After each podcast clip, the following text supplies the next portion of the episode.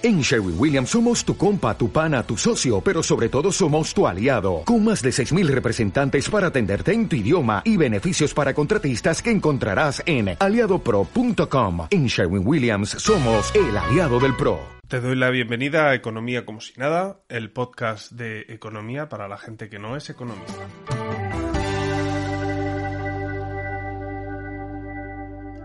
Os recuerdo que nos podéis seguir en la web comosinada.com y en la cuenta de Twitter eco como si nada.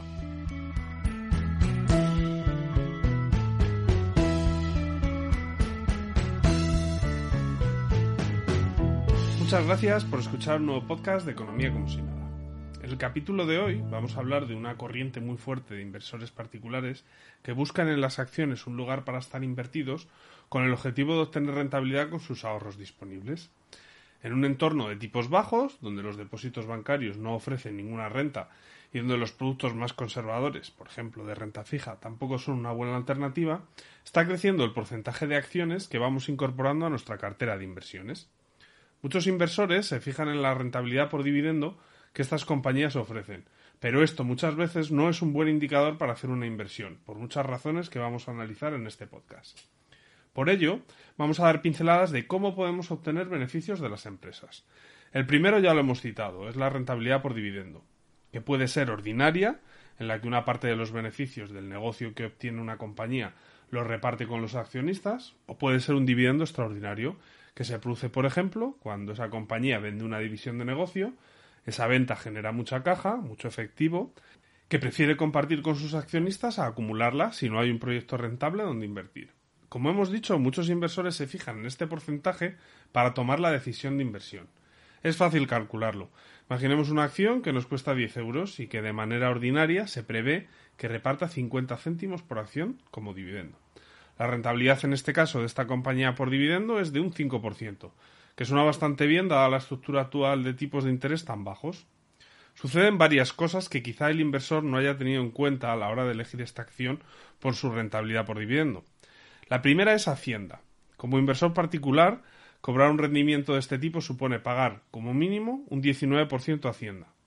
No es que en el canal estemos de acuerdo o no en pagar impuestos, pero en una inversión que supuestamente realizamos a largo plazo, como es la de invertir en acciones, el mordisco que se queda Hacienda no lo podemos capitalizar.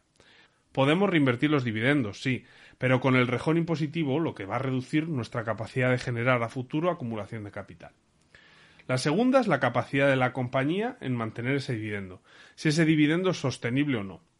En nuestro ejemplo anterior, si solo hemos decidido comprar esa compañía por el dividendo y no miramos sus fundamentales, nos podemos encontrar con sorpresas.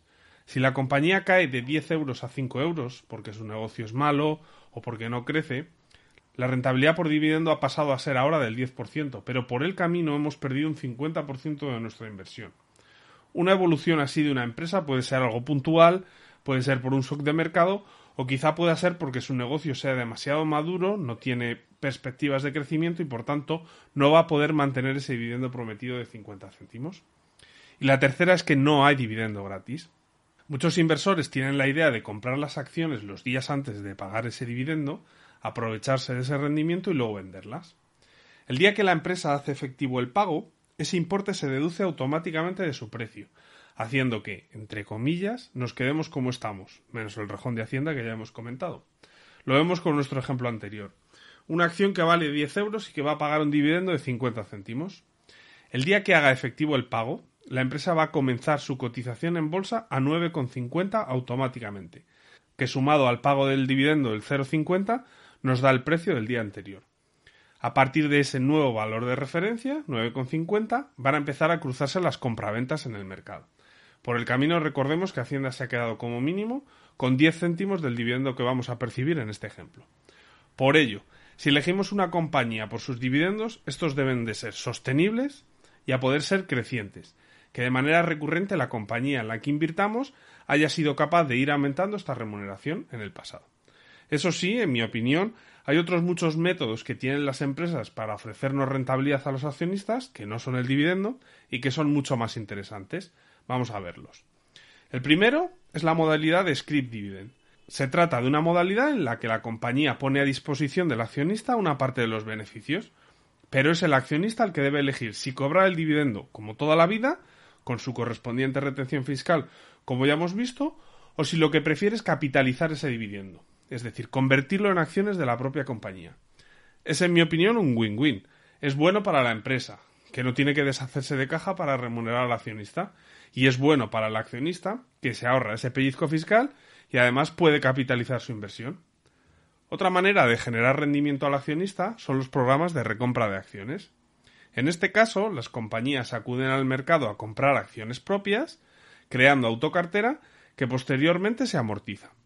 El mecanismo es que con un exceso de caja, que ha sido generado pues de operaciones pasadas, como pueden ser los beneficios propios de la actividad de la compañía, esta empresa acude al mercado, acude a la bolsa a comprar acciones propias. Con esto, de primeras, lo que genera es una presión en el precio, por la ley de la oferta y la demanda, que puede hacer que se refleje en el precio, que puede hacer que se revalorice esa acción en la bolsa. Y de segundas, amortiza esas acciones, haciendo que aumente el porcentaje de participación de los accionistas en la empresa. Para un pequeño accionista quizá esta parte no sea tan relevante, pero imaginemos una situación en la que tenemos un 5% de las acciones de una compañía. Es una empresa que tiene 100 acciones en cotización y nosotros somos dueños del 5%. Tenemos 5 acciones. Si esa empresa recompra 10 acciones en el mercado y las amortiza, nosotros vamos a seguir siendo dueños de nuestras 5 acciones, pero sobre un total ahora de 90. Es decir, nuestra participación ha aumentado del 5% al 5,5%. Si el dinero que ha utilizado la compañía para recomprar estas acciones es un dinero que estaba ocioso, que no se podía invertir en ningún proyecto porque no había proyectos rentables, los beneficios de la compañía en principio no deberían verse mermados y ahora nosotros vamos a participar de esos beneficios en un 5,5% en vez de en un 5 anterior, por lo que nos toca más trozo de ese pastel.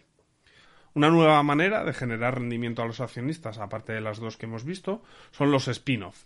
Un spin-off es cuando una compañía matriz escinde de su balance todos los activos y los negocios de una empresa de la que era propietaria y que ha podido estar creciendo como un embrión al amparo de la matriz, pero que al alcanzar un volumen de negocio relevante, pues resulta interesante sacarla al mercado, sacarla a cotizar. ¿Qué gana en este caso el accionista de la matriz?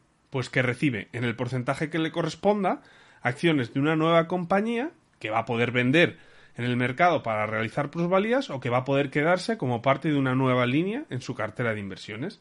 Vamos a verlo con un ejemplo práctico. En 1995, Bank Inter y RBS, que es Royal Bank of Scotland, fundaron Línea Directa Aseguradora. Para fundar este negocio, cada socio aportó 36 millones de euros. En 2009, Bank Inter decidió quedarse el 100% de la compañía, comprándole el 50% que le restaba a RBS, por 426 millones de euros.